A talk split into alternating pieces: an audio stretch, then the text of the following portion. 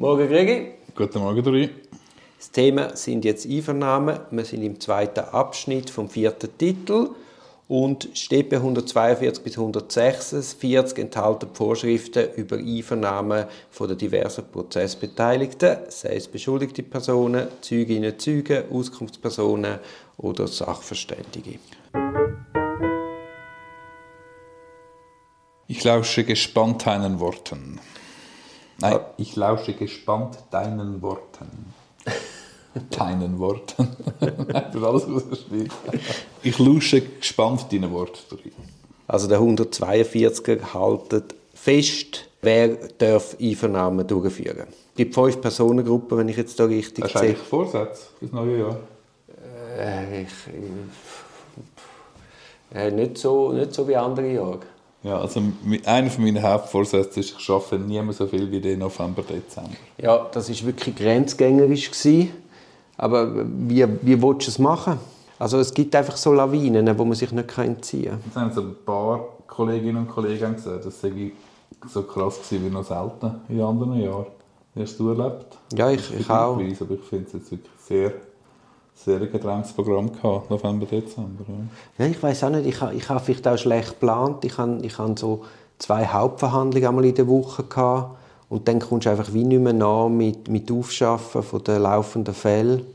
Ja, das Verheerende ist wirklich, wenn du einen ganzen Tag abwesend bist oder mehrere Tage hintereinander, dass mit dem Tagesgeschäft, mit der E-Mail, mit der Telefonanfrage, mit der Post gar nicht mehr nachkommst. Und Ende Jahr haben alle noch etwas machen Also es ist ja... Es ist, im Hinterkopf, ja. ja.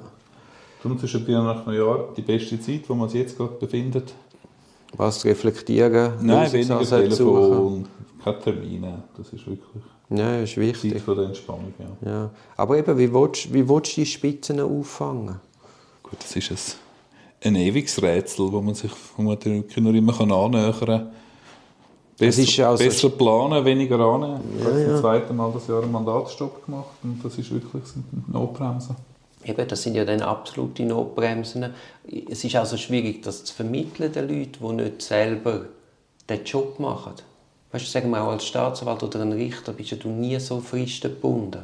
Also selbst die können sich gar nicht vorstellen, wie wir einmal können, einfach ins Elend kommen mit dem, mit dem stetigen Unv Unvorhergesehenen, wo einfach reinflattert. Ja, Staatsanwältin, Staatsanwalt kann es schon sein, dass es, wenn es natürlich ja, ja, ich rapportieren und wenn sie einmal, wenn sie einmal Brandtour haben und sich lange zünftig treiben, dann kann es dann wirklich rebeln. Ja, die haben auch so Spitzen. Viel Haftfälle und so, dann sind sie auch nicht zu beneiden. Nein, nein, das ist gar nicht, geht nicht um beneiden, sondern es geht darum, dass bei uns halt heute in der Post, ein Fall ist acht Monate alt, das ist mir gerade gestern Morgen passiert, also so, so vielen Dank. Mhm, mhm.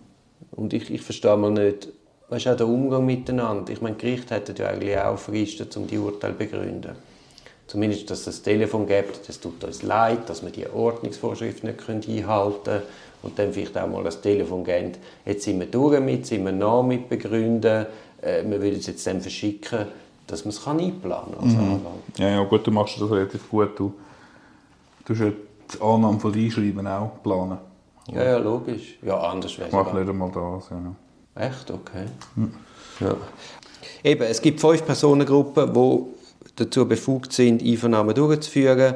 Das wird die Staatsanwaltschaft, Übertretungsstrafbehörde, Gericht und dann allenfalls Mitarbeiter und Mitarbeiterinnen von diesen Behörden, wie zum Beispiel Gerichtsschreiberinnen oder Sekretärinnen, die in kantonaler Kompetenz können mit, mit der Durchführung von Einvernahmen betraut werden. Genau, und natürlich noch Polizei im Absatz Und dann die Polizei im Absatz 2. Und die Bestimmungen 142 bis 146, das gilt für alle Verfahrensbeteiligten, die befragt werden können. Also die beschuldigte Person, Zeuginnen, Auskunftspersonen, Privatklägerschaft, da gibt es noch besondere Bestimmungen. Und Sachverständige Befragung, genau. Genau, und geschädigte Personen. Gut, 142 Absatz 2 vielleicht noch einschränkend, dass die Polizei hat nur zwei Wahlmöglichkeiten. Sie können die Person als beschuldigte Person, als Auskunftsperson einvernehmen. Das ist vor allem im polizeilichen Ermittlungsverfahren natürlich gemeint. Und Bund und Kantone könnten aber auch weitere Angehörige von der Polizei bestimmen, die im Auftrag, also delegiert, können Personen als Zeugin oder Zeugen einvernehmen. Was nicht geregelt ist, ist die Frage, wie man Sachverständige quasi in welcher Funktion man die soll einvernehmen Das ist aber wahrscheinlich analog von Zeugen. Zeuginnen. Habe ich in diesen seltenen Fällen, was das gegeben hat, so erlebt. Genau. Ja, genau. Mhm. Und der Zweck von einer Einvernahme, also bei der beschuldigten Person hat es einen doppelten Zweck. Einerseits will man die Aussage als Beweismittel und zum anderen ist es eine Gewährung vom rechtlichen Gehör. Und bei, bei den anderen Verfahrensbeteiligten geht es einfach, die Befragung ist zu Beweiszwecken. Genau. Gut, ich glaube, da haben wir den 142er schon. Wenn wir noch gerade zum 143er schreiten oder wenn wir, das ist eine Durchführung der Einvernahme. Ja, können wir schon rasch nachhängen, das ist jetzt ja nicht gerade Gut. totale Killer. Also, das ist 143 Absatz 1, das ist Belehrung und zwar in einer ihr verständlichen Sprache. Das ist etwas, was man selten erlebt. Da wird einfach das abgerattert, was da auf ihren vorgefertigten Formular haben, was abmischt. Aber so wirklich einfach das Mundart so, so erklärt, dass man es auch versteht, das erlebt man eigentlich sehr. Ja, da gibt es ganz viele verschiedene. Man merkt, gewisse Staatsanwältinnen und Staatsanwälte haben da ein bisschen ihres, äh, machen das einfach relativ stier und andere haben da schon ein bisschen ihre Nuancen äh, und sind recht geübt und machen auch teilweise gute Beispiele. Ich finde es immer gut, wenn es mit einfachen Beispielen erklärt. Falsche Anschuldigung oder Irreführung mhm. oder Begünstigung und so, dass man das, ähm, das kann man eigentlich so in einer Plain Language kann man das ganz einfach sollte man das können erklären. Ja. ja. Dann ist wichtig, dass man über den Gegenstand vom Strafverfahren aufklärt. Das ist der sogenannte Vorhalt. Das erlebt man doch noch öppe, dass sie keinen Vorhalt machen oder nur ganz rudimentär. Genau, das ist aber beim 158er nochmal genauer beschrieben, wenn es mir recht ist. Bei der beschuldigten Person ist es noch einiges klarer gesagt. Ich hat zwar auch nicht, wenn ich jetzt gerade schaue, aber es ist wichtig, also vor allem für die beschuldigte Person ist es sehr wichtig wissen, um was es genau geht, also mit Nennung von Zeit, Ort und möglichen Modus operandi, wie man hätte vorgehen dass man sich wirklich sofort am Anfang kann ein Bild verschaffen kann und auch über die Eigenschaften, weil man einvernommen wird. Und gerade man kennt das ja noch, oder vielleicht kennen wir es wenig, kennen es vielleicht mehr aus dem Lesen, aus dem Nachlesen von Protokoll, wo keine Anwältin oder kein Anwalt dabei war, dass er die Frage startet, auch bei der beschuldigten Person, ja, wie geht's? Mhm. Was machen Sie so beruflich? Ja, ja, ja. ja. Ähm, was haben Sie schon beruflich gemacht? Wie haben Sie, was machen Sie in der Freizeit und so? Und dann ein bisschen weiterfragen und irgendwie erst nach 20 Fragen geht es um die Sache und dann hat man vielleicht auch schon ein bisschen zu Beziehungen zum Heimatland gefragt, wenn es um Katalogbericht betreffend Landesverweisung geht. Und da kann man sich teilweise schon richtig um Kopf und Kragen reden, bevor man überhaupt weiß, warum man dort ist. Also 143 gesagt, aber klar zu Beginn der Einvernahme, es sei Personal zu befragen und dann ist über den Gegenstand vom Strafverfahren und über die Rolle, in der wo man befragt wird, zu belehren. Genau, das Problem ist ja auch wieder, das ist eine Gültigkeitsvorschrift maximal und kein, äh, dann kein klares Verwertungsverbot im 143 genannt. Und darum äh, ist das schwierig, das im Nachhinein dann, im Nachhinein dann zu bemängeln. Genau, zu dem 158 Absatz 2 ist dann für die beschuldigte Person ist ein klares Verwertungsverbot manifestiert, aber wenn es darum geht, Belastungszeugen etc. zu befragen und man eben dort die Regeln einhalten, dann ist es, wenn ich es richtig verstanden habe, nur eine Gültigkeitsvorschrift und hat kein absolutes Beweisverwertungsverbot, was nach sich zieht. Ja, das, das sehen wir dann im Artikel 177 und 178 fortfolgende und 181. Also ich schlage vor, das verschieben wir jetzt die Diskussion. Gut, ja, habe ich mich da gerade im Kopf und Kragen geredet. Sehr gut. Ja, ja, ja. Also dann ist wichtig, dass man die Belegungen vermerkt im Protokoll. Aber ich habe jetzt noch nie erlebt, dass das nicht vermerkt worden wäre. Genau, Absatz 3 ist glaube nicht wirklich bedeutend. Dann Absatz 4 ist, die einzuvernehmende Person ist aufzufordern, zum Gegenstand von der Einvernahme sich zu äußern. Also da geht es darum, dass man die Person lässt, die eigenen Wahrnehmungen schildern, die eigenen Erinnerungen und das möglichst in einem ungestört von Fragen. Also genau. Einen offenen Bericht. Genau, unbedingt. Und man soll eben auch wirklich dann, sie sollen versuchen zu unterscheiden, was sie selber gehört haben und was sie vom Hörensagen wissen. Das sind einfach vom Hörensagen natürlich auch erzählen, also einfach klar unterscheiden, was sie selber erlebt haben und was sie gehört haben. Genau, da haben wir kein Verwertungsverbot oder Einschränkungen genau. in diesem Punkt. Denn sie strebt, das ist Absatz 5, sie strebt durch klare formulierte Fragen und Vorhalte die Vollständigkeit der Aussagen und die Klärung von Widersprüchen an. Also nachdem man die befragte Person offen hat schildern schränkt man es dann ein und führt sie mittels Fragen.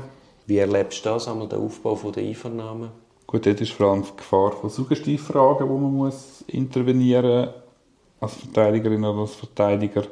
Teilweise machen das, machen das Befragende lieber und andere halten sich da mehr als Regelbuch. Und das ist teilweise, Suggestivfragen sind teilweise schon ein Problem, ja, muss man sagen. Und Problem ist auch dort, wo man einfach dann einen vermeintlich freien Bericht nachfragt und es dann auch wie ein freier Bericht versteckt. Aber es ist teilweise hat man das den Leuten richtig aus der Nase rausgezogen, äh, aus der Ohr rausgezogen, aus der Nase rausgezogen. Nase. ähm, und der steht nicht auf Nachfrage. Oder teilweise steht nur auf NF. Aber die Nachfrage selber ist wieder nicht protokolliert. Und dann kann man nicht wirklich erkennen, wirklich, der Suggestionsgehalt. Genau, ja. wie das im freien Bericht tatsächlich vonstatten gegangen ist. Ich finde es sowieso unglaublich schwierig mit unserer Protokollierungstechnik, äh, Einvernahmen sinnig wiederzugeben. Es geht viel zu viel verloren. Aber das ist ja, das ja, höre ich jetzt erst mal von dir, ja. Ein Evergreen. Genau, und dann Absatz 6. Natürlich die Aussage aufgrund von eigenen Erinnerungen mit der Zustimmung der Verfahrensleitung dürfen schriftliche Unterlagen verwenden. Die werden aber nach Abschluss von der Einvernahme zu Akten genommen. Das ist nicht immer so ganz klar. Also, das mache ich noch oft, wenn eine Zeugin oder ein Zeuge Unterlagen vor sich haben, möchte ich die sehen und lasse dann eigentlich davon ablesen und sagt erst ganz am Schluss, dann sie das ein bisschen gut zu den Akten nehmen und das ist nicht immer ganz klar, dass man das muss und dann kann man auf den Artikel oder auf den Absatz verweisen und dann muss es zu den Akten genommen werden. Das kann teilweise im Nachhinein noch hilfreich sein. Ja, ja, und vor allem auch bei den eigenen Klienten, Klientinnen schauen, dass das eben nicht das Notizen dabei haben, oder dass genau. man zumindest weiß, was da vor sich haben. Genau, dass man weiß und dass man ihnen auch sagt, das könnte am Schluss zu den Akten genommen werden. Genau. Dann Absatz 7 ist noch für Sprech- und hörbehinderte Personen. Genau. Sehr gut. Ja, mir gibt es da glaube ich nicht dazu zu sagen. Nein. Und doch eben bei den Suggestivfragen noch. Also dort äh, hoffe ich, verbrennen wir jetzt die Finger weniger wie voran. Sug Suggestivfragen, das ist äh, ich glaube, eine Ordnungsvorschrift sogar. Nur. Wenn es mir recht ist, oder Gültigkeitsvorschrift. Ja, jedenfalls, nein, es gibt sogar nur eine Ordnungsvorschrift. Warte, das will ich jetzt wissen, machen wir Pause. Suggestivfragen, also wenn man trotzdem suggestiv fragt, obwohl man es nicht sollte, ist das nur eine Verletzung von einer Ordnungsvorschrift. Hat also gar keine Konsequenzen. Natürlich müsste man es bei der Beweiswürdigung berücksichtigen, aber sonst hat es keine Konsequenzen. Darum ist ganz wichtig, dass man da schnell und konsequent interveniert, wenn Suggestivfragen kommen. Also die Abgrenzung, ob etwas eine Gültigkeits- oder eine Ordnungsvorschrift ist, bestimmt sich nach dem Schutzzweck der Norm. Also man wägt auch wieder die schützenden Interessen ab und ich glaube, das Bewusstsein von, von Einvernahmen und, und dieser Problematik, auch im Zusammenhang mit der Protokollierung, ist nicht ausgereift. Von dem her bin ich auch der Meinung, instinktiv, dass das unser Gesetzgeber und unsere, unsere Rechtsprechung als Ordnungsvorschrift angeschaut aber Gut. wenn man sieht, was eine Suggestivfrage anrichten kann, muss man vielleicht ein Beispiel anschauen, dann finde ich die Rechtsprechung falsch. Genau, das muss einfach klar im Rahmen der freien Beweiswürdigung muss das entsprechend berücksichtigen, ja. das Korrektiv. Genau. Aber eben, man kann es gar nicht abwägen, abschätzen, weil die Protokollierung schwach ist. Wirklich? Wann hast du das schon mal gesagt? ich wünsche dir ganz ein gutes neues Jahr. Tschüss.